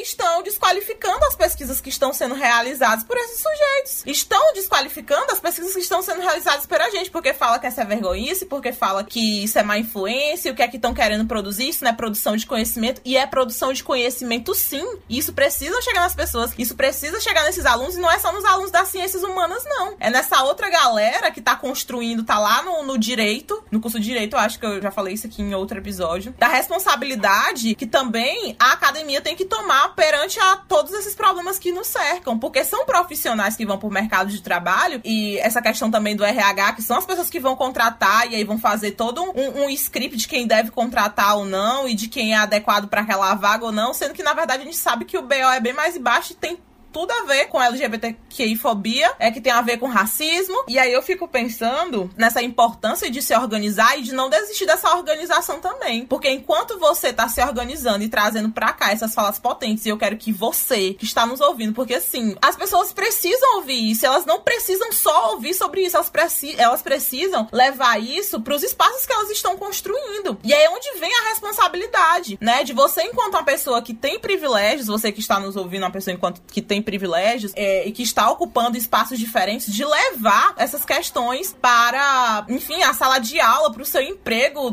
para dentro de casa. E é afrontoso, é. Chega a ser doloroso falar sobre isso, é, mas é importante. A gente precisa falar sobre isso. E é onde, até como a Aira falou, né, dessa discrepância em relação ao lugar de fala. Não é você deixar só você ficar, ah, mas eu não vou falar porque eu não sou negra, ah, eu não vou falar. Você tem que se responsabilizar pelas coisas que você faz e pelos seus privilégios e conversar conversar, conversar com seus amigos brancos sobre branquitude, questionar a branquitude de vocês. Então, assim, são, são diálogos que são mais do que necessários. E aí, uma outra coisa que, que tu falou, que eu pensei bastante, principalmente nos movimentos estudantis, porque, pelo menos, algumas das vezes que eu pude passar em algumas reuniões, e eu percebo quanto que as pessoas têm uma fissura de ficar falando sobre o capital e dizendo que as pessoas estão sofrendo com aquilo, e ó, oh, tu, pessoa negra, o capital tá destruindo não sei o quê. Isso a gente sabe porque a gente tá sentindo na pele pele. Não preciso de um livro para me dizer que eu tô, sabe, sofrendo com aquilo, não. Então, eu acho que já, já reverberando essa, essas mudanças organizacionais que vêm à tona, se dá também nessas nucleações de base, né? Já que o movimento estudantil dentro das universidades tem um lugar tão grande que essas pautas, elas possam ter um outro parâmetro, sabe? E muitas das vezes as pessoas se reúnem ali numa roda, pegam um livro lá do, do Karl Marx e aí vai falar sobre isso, aquilo, outro, e eu fico,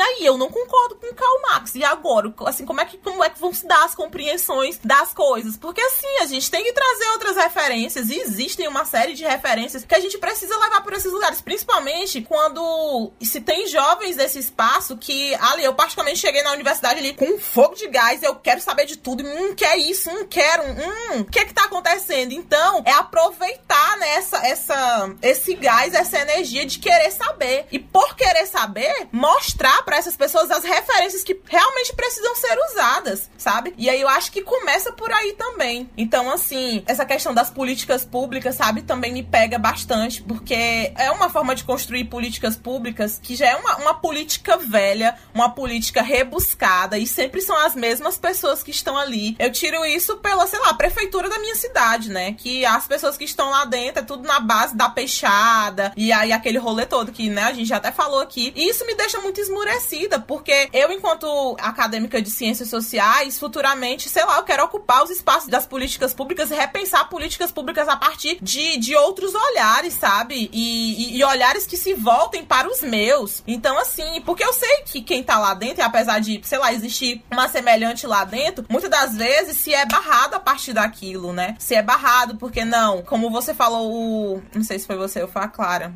que falou sobre a liderança. Eu, eu, não, eu esqueci o nome agora. O nome da liderança é Marcos Chucuru, cacique Marcos Chucuru, de uma cidade interiorana lá de Pernambuco, de Pesqueira, Pernambuco. Isso, justamente. E aí não pôde assumir porque estava lutando junto com seu povo. E eu fico me perguntando. Então, eu vou ocupar esses espaços e eu vou ter que me isentar de, de colocar racialidade, porque é sobre isso, realmente, como a Clara já vem falando, é de não ter que ficar se recortando, de deixar, sei lá, esse esse debate sobre raça para uma roda de conversa na universidade. Não, eu quero levar isso aí para, sei lá, uma empresa que eu vou trabalhar, uma fundação que eu vou estar tá participando. E isso é importante, né? Precisa existir isso. Então, e é claro, eu não vou conseguir construir isso sozinha, eu não vou conseguir sustentar esse BO todo sozinha. E é por isso que é tão importante a gente ter essa comunidade, por isso que é tão importante se organizar. E eu acho incrível a forma como tu se articula, e isso dá um gás pra gente se articular também. Então, então, por isso que eu queria que tu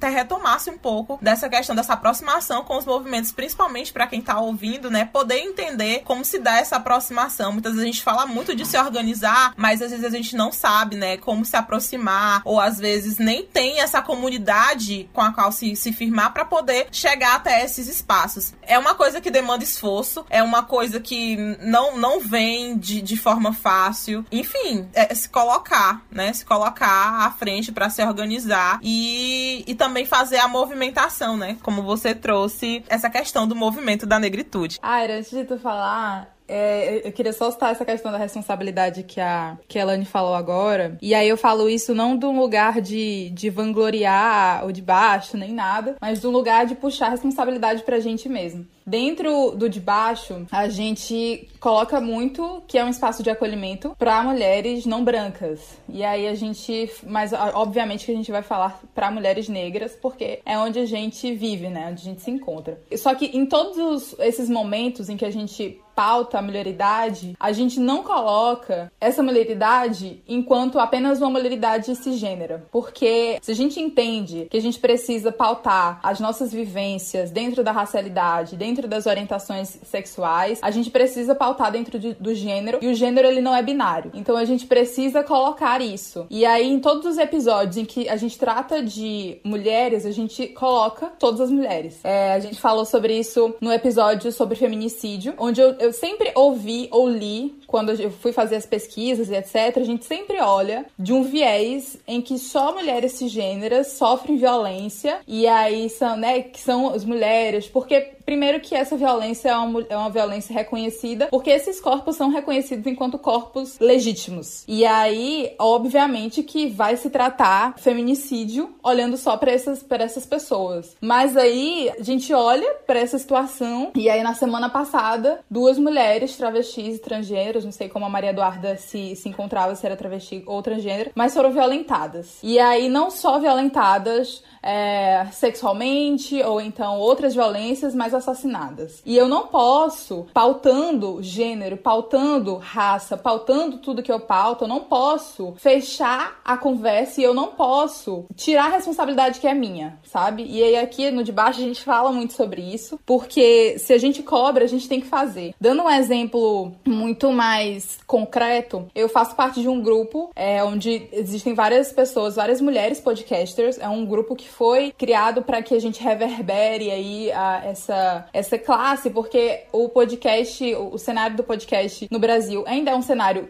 extremamente sudestino, porque enfim, né, tudo bom. E é um cenário sudestino, branco e hétero e, e enfim, né, é, masculino. E aí criou-se esse grupo para colocar mulheres, pra gente divulgar, pra gente se fortalecer e etc. E acho que na semana passada ou retrasada, ou foi no começo do mês, eu não me recordo direito, teve um show de horrores transfóbico de gente muito nojenta de, de, uma, de umas gatas radifóbicas, ou radfans, muito nojentas, que meio que descredibilizaram. Tinha uma mulher, acho que era uma mulher trans no grupo, e ela meio que foi falar sobre, e começaram a atacar, descredibilizaram o Antra, dizendo que, tinha uma, um dado que era mentira. Enfim, show de horrores. E aí eu só vi esse, esse caos que aconteceu, acho que uns dois, três dias depois, porque eu realmente não tava olhando muito o grupo. E eu fiquei chocada, eu acho que muito mais chocada, não com a transfobia, porque é uma coisa que eu sempre falo que eu não me choco muito com a violência, porque é uma coisa que a gente vê o tempo todo. Eu costumo me chocar mais quando as pessoas, né, agem coerentemente. E eu fiquei muito chocada como muitas pessoas que, em tese, compreendem essas questões e aí trazem, são pessoas que entrevistaram mulheres trans, que têm episódios falando sobre transgeneridade, mas no momento de violência absurdo, não se não tiraram, não saíram do seu lugar de conforto para confrontar ou então para tirar satisfações. E aí para repudiar veementemente a transfobia. Não saíram do seu conforto porque afinal, ah, meu Deus, somos todas mulheres, então a gente erra e a gente pode se rever e não sei o quê. E nesse de se rever e de, oh meu Deus, todo mundo erra, essas pessoas, essas mulheres cisgêneras transfóbicas vão continuar sendo transfóbicas e radifóbicas, ou e radifóbicas é ótimo, radifóbicas sou eu. E, são e vão continuar sendo radicais e, e levando essa violência que se perpetua. Então aí eu falo desse lugar de que, principalmente porque a gente tem um público massivamente cisgênero, de mulheres cisgêneras, então que a gente leve, que nós, eu falando para as minhas pessoas que se identificam como eu me identifico, que a gente não esteja num lugar de conformidade, de conforto, que é um lugar de opressão, porque a cisgeneridade ela funciona assim, né? Nesse, nesse lugar de opressão. Então, que a gente realmente movimente, acho que eu falei essa frase no episódio passado, que eu ouvi, que era uma frase que Carlos Maringuela falava muito, que é: o conformismo é a morte. Então, que a gente não fique nesse lugar de conforto, nesse lugar de, ah, tá cômodo aqui, e que a gente se responsabilize. Se a gente pede responsabilidade, que a gente se responsabilize. E é isso, amigo. Militei horrores, meu Deus do céu. Mas pode falar, amiga. Achei ótimo, né? Que vai dar para responder as duas num link só, né? Então, primeiro respondendo a Elaine, né, aquilo que ela trouxe com relação à aproximação com o movimento social. Hoje é, eu atuo no Fonatrans, vou estar assumindo agora é, a coordenação no Piauí. Eu estava como coordenadora estadual no Pará e me dividia entre os dois estados, né? entre aqui e lá. É, sou assessora de comunicação do Fonatrans, que é o Fórum Nacional de Travestis e Transsexuais Negras e Negros. E enquanto Fonatrans, nós compomos a Coalizão Negra por Direitos. A Coalizão Negra por Direitos é justamente essa aglutinação de várias instituições do movimento negro que se unem para pautar suas demandas. Nós já somos cerca, nós somos mais de 200 instituições hoje, né? E instituições compostas integralmente por pessoas negras e algumas outras compostas por pessoas mistas, né? E nessa aproximação do Fonatrans com a coalizão é onde eu tenho pautado e tenho aprendido muito dessa construção do movimento social, né? E que eu considero que é importantíssima, né? Tenho o privilégio de atuar ao lado da Giovanna Baby, Giovanna Baby é considerada uma das fundadoras do movimento travesti no Brasil. Ela foi uma das fundadoras ao lado da Beatriz Senegal, da Simone do Bivier, da Josi Silva. Ela foi uma das fundadoras da Astral, Associação de Travestis e Liberados, que é a primeira associação exclusivamente de travestis da América Latina. Então a Giovana, que já vem de todo esse histórico, já foi presidenta da ANTRA, que é a Associação Nacional de Travestis e Transsexuais. É, Giovana fundou o Fonatrans justamente a partir da necessidade de que travestis negras pudessem pautar as suas próprias demandas, considerando que dentro dessa cadeia de opressão nós vamos dialogar com essas opressões de maneira diferente. Então, a partir dessa necessidade é que surge o Fonatrans. E não só o Fonatrans, como também eu tenho um diálogo próximo com a ANTRA, né, que é a Associação Nacional de Travestis e Transsexuais, atualmente presidida pela Keila Simpson, que é outra travesti que, como eu costumo dizer, construíram não só o um movimento, mas construíram para nós possibilidades de vida. Eu lembro de uma entrevista da, da Giovana onde ela falava sobre isso, né? Que essas candidaturas trans, por exemplo, travestis nas universidades, foi algo com que elas sonharam lá na década de 90. E hoje é, nós somos parte desse sonho. Eu tenho um texto para a Geleia Total onde eu escrevo sobre isso, né? sobre nós sermos o mesmo corpo e uma mesma trajetória. Essa é uma frase da Giovanna Babe. E o movimento social vem justamente para refletir sobre isso, como nós somos o mesmo corpo e uma mesma história. E nós precisamos levar a história das nossas adiante, principalmente considerando que o Estado, ele não produz políticas públicas que visem atender as demandas da nossa comunidade. É justamente por isso que tem sido a ANTRA a documentar as nossas mortes, que tem sido a ANTRA a produzir material científico que dá suporte para as universidades para dizer como que a gente tem vivido tudo isso daqui. É... A Clara falou, por exemplo, né, sobre essas relações de opressão. Há um discurso desonesto, para dizer no mínimo desonesto, por parte de algumas feministas que se nomeiam radicais e colocam travestis e transexuais nessa posição de pessoas que deseja atacá-las ou que flerta ou que brinca com essa ideia da construção de gênero. É, a gente entende que essas características e esses signos, que muitas das vezes para as mulheres cisgêneras são signos de opressão, para nós é um signo de libertação. Quando uma mulher é, cisgênera usa maquiagem, muitas das vezes sem vontade, isso para ela pode representar opressão. Agora, para nós, isso pode representar é, libertação, libertação das nossas existências, porque gênero, como elas também sabem, como é construção social e a construção social para elas é construção social para a gente também. E nós nunca tivemos interesse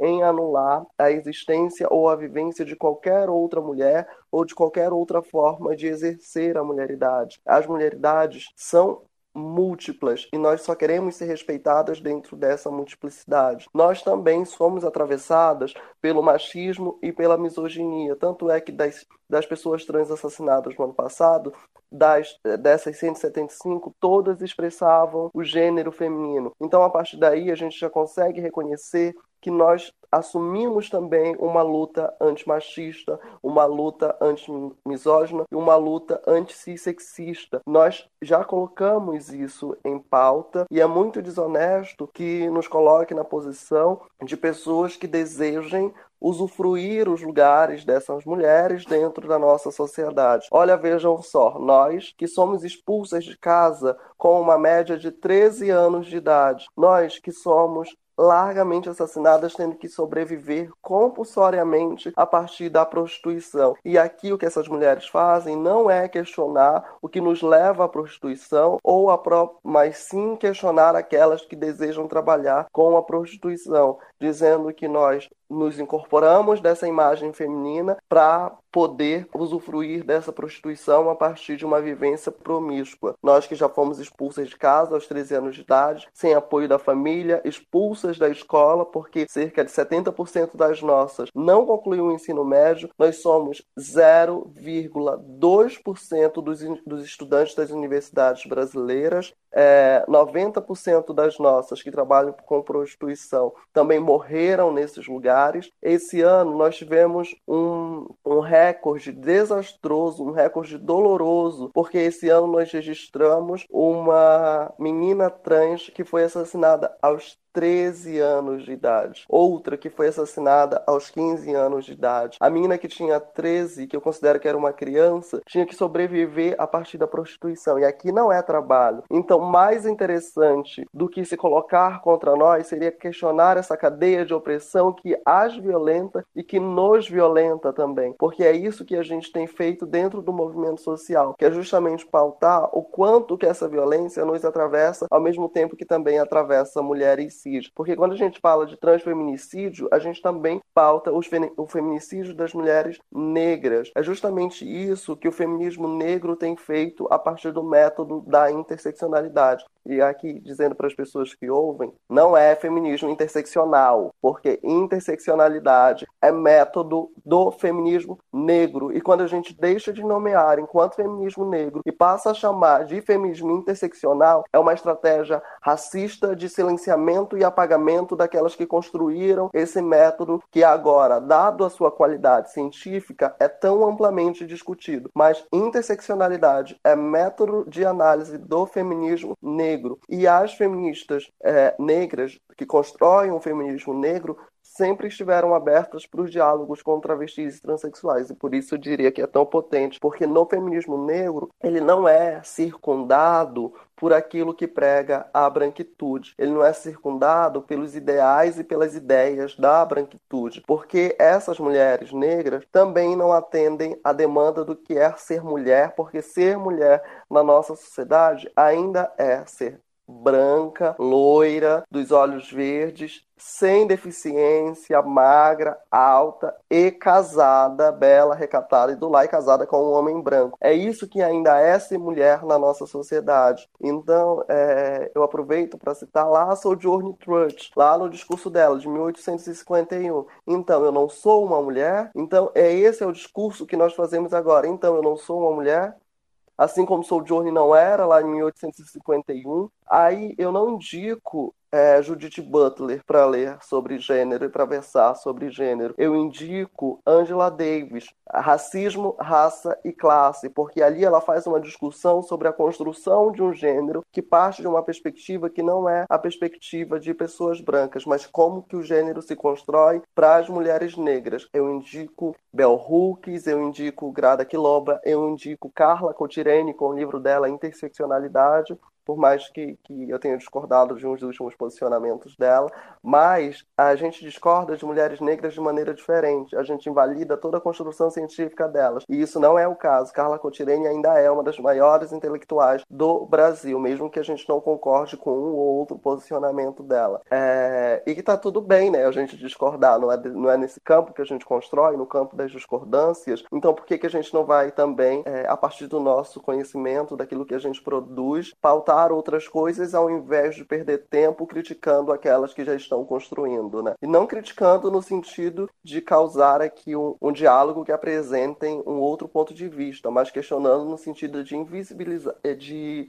invalidar o conhecimento já produzido, e esse não é o caso. É, o livro da Carla Cotirene, Interseccionalidade, lá da coleção Feminismos Plurais, é incrível. O livro da professora Letícia Carolina, é, Transfeminismo, da professora Letícia Carolina, é um livro incrível, né? Então, essa aproximação, o movimento social, ele vem justamente pautando aquilo que o Estado não deseja atender e forçando o Estado a atender as nossas demandas, né? Foi a partir daí que nós conseguimos.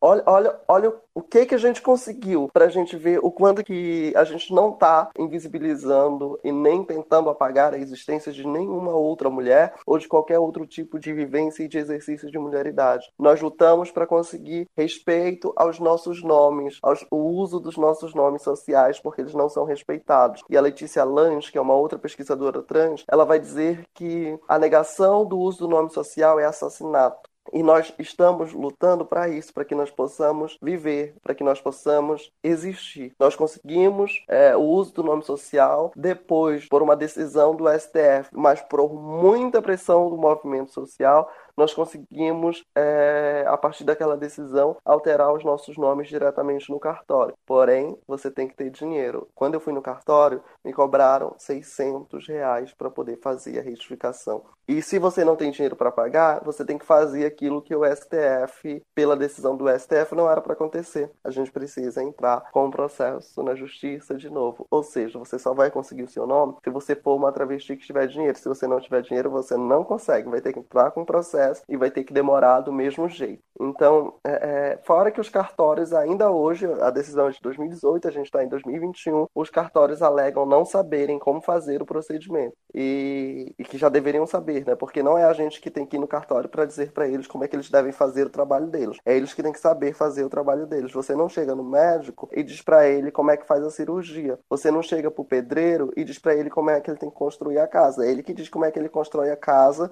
e vai construir a casa casa, né? Não é você que vai é, é, colocar os tijolos ali e o pedreiro vai ficar olhando. Não é para você que vai dizer para ele como é que tem que fazer o serviço, né? Ele já sabe, é o serviço dele. É a mesma coisa com os cartórios. É a mesma coisa, por exemplo, no SUS. Nós temos direito ao respeito, que respeitem o nosso nome social no SUS, porém isso não acontece na prática, né? Nós temos direito da inserção do nosso nome social no nosso cartão do SUS, nós temos direito de inserção do nosso nome social no CPF, no título de eleitor, porém isso não é colocado em prática na maioria das vezes, né? É, e por isso é tão importante aquilo que vem pautando o movimento social nos últimos 30 anos. São 30 anos de ações organizadas e que nós estamos sempre pautando e reivindicando, e claro, quando a, a, necessidade é, em discussões mais específicas, como no caso do Fonatrans, que nós estamos pautando justamente essa questão da racialidade de travestis e transexuais, né? É, e agora também com um diálogo aberto às pessoas trans não binárias, né? Porque a gente precisa também estar traçando essas discussões. No dossiê da ANTRA, por exemplo, no ano passado, há um reconhecimento que a gente não tem dados é, com relação é, ao assassinato de pessoas transmasculinas e também de pessoas NB, porque há um apagamento por parte do Estado e das mídias tradicionais que invisibilizam a existência dessas pessoas e como já é muito difícil fazer esse levantamento, a ANTRA já encontra muita dificuldade para fazer esse levantamento, quando há esse apagamento sistemático, fica ainda mais difícil localizar. E a, quando essas pessoas não aparecem no dossiê, não quer dizer que elas não existem, quer dizer que o Estado está as apagando e por isso que elas não estão ali. Porque quem deveria estar tá, tá fazendo esse levantamento deveria ser o Estado, porque é muito doloroso para nós termos que documentar ainda isso é, é, aproveito aqui para falar sobre todo o meu respeito e admiração pela Bruna Benevides e pela Sayonara Nogueira, que são as pessoas responsáveis pelo dossiê, porque é um trabalho muito doloroso ter que lidar com as mortes diárias das suas e fazer essa documentação, né? É, e eu acho que eu respondi, não sei.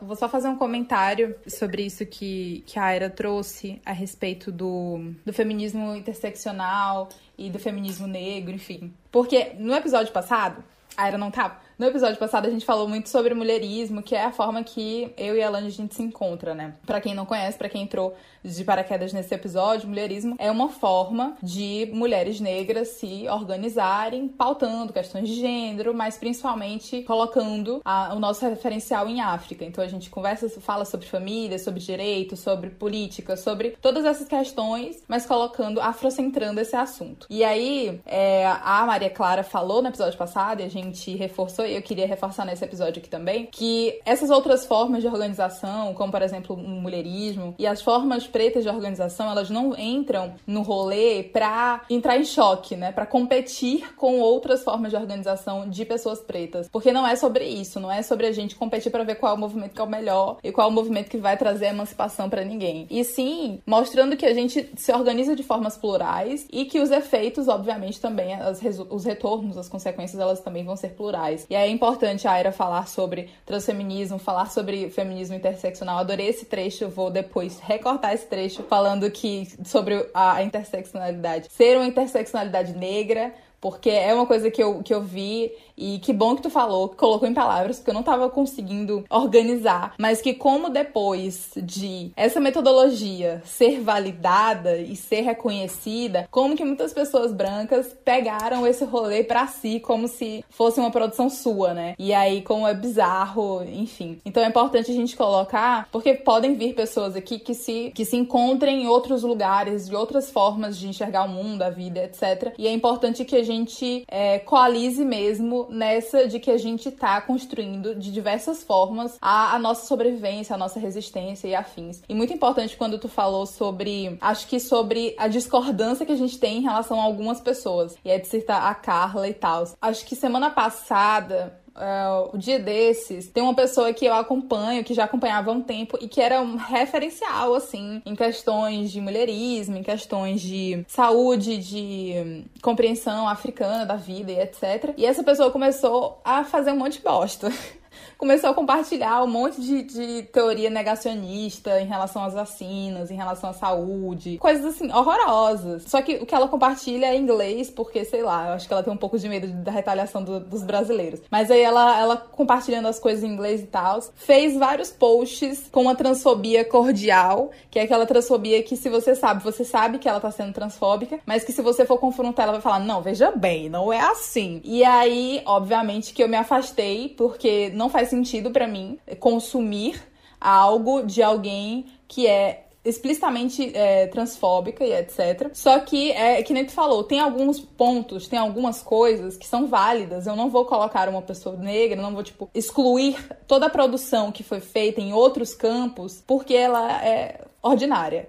Mas aí a gente tem que ver, né? E eu falo isso muito é, colocando caso hajam pessoas como eu que se frustram muitas vezes quando a gente coloca alguém como referencial e essa pessoa faz comete erros e é uma pessoa otária, ou então é uma pessoa transfóbica, ou então é uma pessoa que não pauta as questões de, de sexualidade, de gênero e etc. Mas que, para que a gente fuja um pouco dessa estrutura branca onde a gente idolatra alguém e essa pessoa não, tem nenhum tipo de. A gente não tem discordância dessa pessoa e ela vai ser perfeita para sempre. Tudo que ela produz é perfeito, que é muito que eu vejo nisso que a Kaelane falou sobre Karl Marx e não sei o que. Você pega vários teóricos brancos e aí você coloca nesse pedestal e essa pessoa perfeita, linda, maravilhosa, tudo que produziu é incrível, maravilhoso. E a gente tem muito essa estrutura de não responsabilizar as pessoas pelo que elas fazem realmente, ou então de não responsabilizar, ou então de fez uma coisa, ou então discordo de um ponto e absolutamente tudo que a pessoa construiu é invalidado a partir daí ali. E é importante que a gente, enquanto população negra, a gente olhe para tudo isso que, que acontece e para que a gente valide realmente aquilo que é interessante, que é importante, mas que a gente não se escandalize. Eu adoro essa palavra. Que a gente não se escandalize quando as pessoas fizerem merdas, porque elas vão fazer, porque a gente faz. Nós somos seres humanos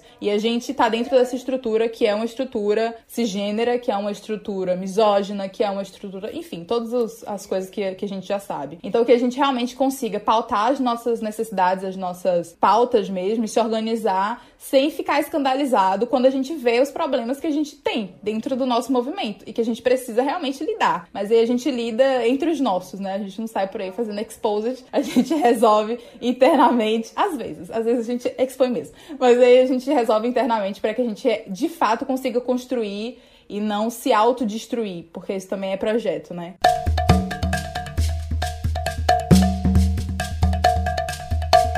Antes de encaminharmos para a conclusão, né, que assim, ainda muitas outras coisas poderiam ser ditas aqui. É, mas enfim, estamos já chegando aí na hora do almocinho. A comida já tá cheirando aqui, inclusive, pequenos bastidores aí para vocês. Mas enfim, a Clara falou sobre essa questão de responsabilizar, né? E de pessoas negras errando. E o, o que é mais louco de ver é porque as pessoas, pessoas brancas, por exemplo, elas estão responsabilizando pessoas negras o tempo todo. E estão até mesmo destruindo carreiras, jornadas e uma série de coisas. Mas pessoas brancas sendo responsabilizadas, hum, hum, jamais. Então, tipo, é momento, é momento não, já uma coisa que já devia ser feita há muito e muito, muito, muito tempo, é responsabilizar essas pessoas brancas pelas coisas que elas estão fazendo, né? Então, assim, eu aprendi muito, eu sempre aprendo muito aqui no De Baixo. Eu queria agradecer imensamente a Aira, de já, por, por tudo isso que foi falado, para poder compartilhar é, a história dela com a gente, a forma como vai se dando, né? Essa história que não é uma história linear, como a Maria havia até falado no episódio passado, de, dessa história não ser linear, né? Mas ser cheio de, de ciclicidades, e também um peso muito grande de subjetividades. É, eu nunca, nunca tinha conversado com a Aira. Foi maravilhoso para mim te ouvir, te escutar, te achei maravilhosa. E a Aira tem outras produções por aí, produções artísticas. Eu achei lindo quando tu fala assim, ai, me descobri escritora. E a gente tava falando, inclusive, isso um dia desse, né? Sobre às vezes a dificuldade que nós, enquanto pessoas negras, temos em nos denominar algo. Ah, eu sou pesquisadora, eu sou escritora, eu sou cantora. E quando tu falou isso, é, me pegou bastante, sabe? Então eu achei lindo. Escritora sim, artista sim, jornalista sim, tudo, sabe? Ela faz tudo.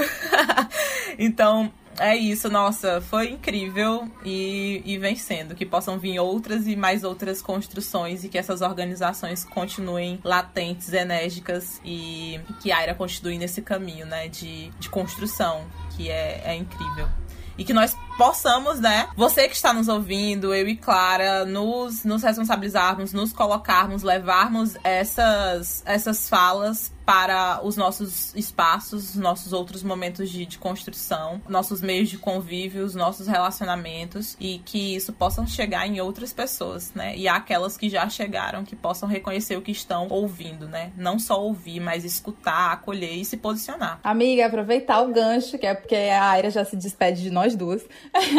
aproveitar o gancho para agradecer mais uma vez. Meu Deus, que banho. Eu ia até falar coisas, mas aí depois eu tuito. Mentira. Enfim, é é, eu tô muito feliz. Essa sequência de gravações que a gente tá fazendo estão sendo um gás, assim, muito legal. Porque, enfim, né? Ansiedade feeling. E aí, quando a gente se encontra e quando a gente conversa. E esse episódio em que eu fiquei o tempo todo, tipo, sim, meu Deus, por favor. E aí a gente fica toda arrepiada. Enfim, essas coisas, esses encontros, eles são muito potentes. E essa é a nossa proposta dentro desse podcast, que a gente se encontre mesmo. Mesmo que não seja presencialmente. Porque, cara, nenhuma das meninas que a gente tá trazendo aqui a gente já conheceu. Mas, assim, na hora que der, na hora que tivesse todo mundo com a picada maravilhosa, a gente vai fazer aquele churrasco, entendeu? Aquele churrasco gostoso. Como eu já falei no outro episódio, churrasco também para veganos e vegetarianos. E a gente vai, a gente vai se encontrar, porque acho que a gente tem uma vida inteira para conversar.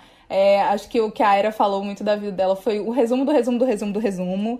Porque, primeiro, que a gente ainda tá vivendo, então ainda tem muita coisa pra gente viver e contar e etc mas também porque é, são muitas, muitas coisas, muitas histórias. Já desejo uma super sorte nessa jornada enquanto comunicadora, porque você tem tudo para ser uma das melhores comunicadoras, região norte nordeste, tudo pão, e Brasil, quiçá, mundo. É, então eu fico muito encantada com a forma de, de falar, de conversar, de pontuar. Quero ler suas escritas, quero este livro na minha mesa agora, não quero saber. E muito, muito obrigada pelo seu tempo, por colocar aqui, por se abrir, por se expor. É difícil às vezes a gente sentar e colocar as nossas vidas, as nossas vivências e colocar tudo isso. Então, muito obrigada por fazer parte do de baixo, por fazer parte da nossa comunidade. E mulher, venha, venha sempre, sempre que você quiser, esse lugar vai estar arregaçado para você. Então, é isso, muito obrigada. Ai, obrigada. Vocês são maravilhosas, assim, eu gostei muito porque as pessoas não, não podem ver, né? Mas eu vou descrever. Toda a conversa foi uma conversa cheia de muitos sorrisos, né? E sorrisos muito largos. E isso é muito bom, é muito gostoso conversar desse jeito, conversar com muitos sorrisos. Muito obrigado pela oportunidade, né? De poder falar sobre todas essas coisas, de poder conversar com vocês, de participar do Debaixo do Cajueiro. Eu já segui lá no, no Spotify, eu vou ouvir. É porque é, eu de fato não ouço muitas coisas, né? Tipo, eu, eu tô parada no álbum do Thiago e o Ninho tem três meses. Aí, eu só, só tenho escutado isso, assim, e, e, e só. Mas vou ouvir, sim, vou ouvir as outras. Já estava dando uma olhadinha lá. E muito obrigada, muito obrigada mesmo. Eu estou aqui à disposição. Quem quiser me seguir nas redes sociais é @aira_s_dias. Tem uma coluna na Geleia Total, onde tem alguns textos já publicados. Eu vou voltar muito em breve, porque pessoas é pandemia. É muito difícil ser uma travesti negra militante, pesquisadora. Eu tô nesses vários entraves aí, então fica difícil é, produzir outros textos textos, né? Mas eu tenho uns outros, eu vou publicar muito em breve. E muito obrigada, muito obrigada mesmo. então, gente, é isso. Chegamos ao fim de mais um episódio. Nossa, vem sendo muito gostoso gravar o Júlio das Pretas. É foi incrível. É uma conversa maravilhosa. Como sempre, tô aqui com a, com a boca toda enrijecida de ficar sorrindo e aí ficar ah, expressividades. Mas enfim, espero que vocês tenham gostado também. Obrigado você que nos ouviu até aqui. É, se vocês quiserem continuar com esse papo, é, quiserem conversar com a gente, estamos nas redes sociais. No Instagram nós somos arroba debaixo do cajueiro e no Twitter nós somos arroba DDC Podcast. A Aira, durante o episódio, lançou várias referências. Nós vamos buscar essas referências aqui é, no episódio passado foi a Clara fazendo promessa e eu sei que ela que é responsável por isso, mas hoje eu vou fazer a promessa porque eu sei que ela vai cumprir. Ela cumpre as promessas dela e as minhas também. Mas a gente vai dar tudo certo. A gente vai levar essas referências para vocês nas redes sociais, né? É, de autores, movimentos e uma série de outras coisas. E é isso. Muito obrigada. Um cheiro e até a próxima. É isso, gente. Eu tô aqui nem a Elane. Tô com, aqui com os beijos tudo dolorido de tanto sorrir, porque esses episódios estão sendo uma delícia. Espero que vocês estejam gostando do jeito que a gente tá gostando. Espero que vocês reverberem esse assunto para dentro da, dos, dos, núcleos de vocês, seja dentro de casa, do, da escola, do trabalho, de todos os lugares. Espero que vocês compartilhem essa série, porque tá dando um trabalhinho pra gente fazer todo pau. Então, compartilhem aí para as pessoas que vocês acham que seria incrível que essas pessoas ouvissem também. Fazendo o adendo de que a gente falou alguns pontos ao longo do episódio, e aí só retomando, a Aira falou sobre uh, uma pessoa indígena que tinha ganho o prêmio Jabuti, e eu dei uma pesquisada aqui no nome para poder falar certinho para vocês, caso vocês tenham ficado perdidas. Ou foi o indígena Daniel Munduruku. Ele é um escritor, ele tem vários livros infantis também. É, acredito que ele tenha ganhado esse, esses vários prêmios, porque ele é cheio de prêmios. Um deles é o prêmio Jabuti. E a gente às vezes não sabe. Então fica até o adendo lá no episódio que a gente falou sobre afroliteratura, para que busquem também referenciais e literaturas indígenas. A gente já falou sobre o Ailton Krenak, que tem vários livros lançados. Aí tem também o Daniel Munduruku, caso vocês queiram é, comprar livros para crianças, isso é muito importante. Livros que falem sobre populações indígenas e de pessoas indígenas produzindo. Acho que isso é, é essencial, né? Você ficar, vai ficar comprando livro de branco falando de indígena, pelo amor de Deus. Crie e tento. Mas aí, só queria fazer esse adendo, falar também sobre o caso do cacique Marcos é, Chucuru, que ainda tá nesse processo de não poder assumir, que é um absurdo. Então, né, procurem saber um pouco mais. Outras referências, as outras referências que a Aira colocou no episódio, a Elane já me mandou pegar todas as referências e passar para vocês. Mas assim, a gente vai fazer esse corre de tentar buscar todas as referências e colocar lá nos stories do Instagram, que foi esse Instagram que a Elane falou, arroba debaixo do cajueiro. Certo? Espero que vocês tenham gostado. Ah, uma outra referência, né, que a gente falou nesse episódio foi a matéria que saiu pro estado do Piauí. Foi uma matéria feita em cocriação com a Aldenora Cavalcante, que é membra da Malameadas Produtora, nossa maravilhosa parceira, que já vou aproveitar para puxar o gancho aqui para falar para vocês. Essa matéria é maravilhosa, não é uma matéria produzida pela Malameadas, mas tem a participação da Aldenora. E o Malameadas também produziu um episódio especial para falar sobre questões de assexualidade, né? Foi um episódio que saiu no dia do orgulho. A gente tá gravando esse episódio aqui é, um dia depois do dia do orgulho, do dia 27 de junho. Então procurem, né? O Malameadas tem várias produções acerca de mulheres lésbicas, acerca de bissexualidade, de transgeneridade. Inclusive, a Aira já participou de um episódio de várias, várias construções do Malamanhadas, né? Mas já participou de um episódio onde falava justamente sobre as travestilidades e transgeneridades. Então procurem lá no podcast Malamanhadas. Também acessem as redes sociais delas, arroba Malamanhadas. E é isso, gente. Só vim aqui falar da nossa parceira maravilhosa, que tem várias, vários conteúdos incríveis para vocês pesquisarem também. Espero que vocês tenham gostado desse episódio e até o próximo. Cheiro!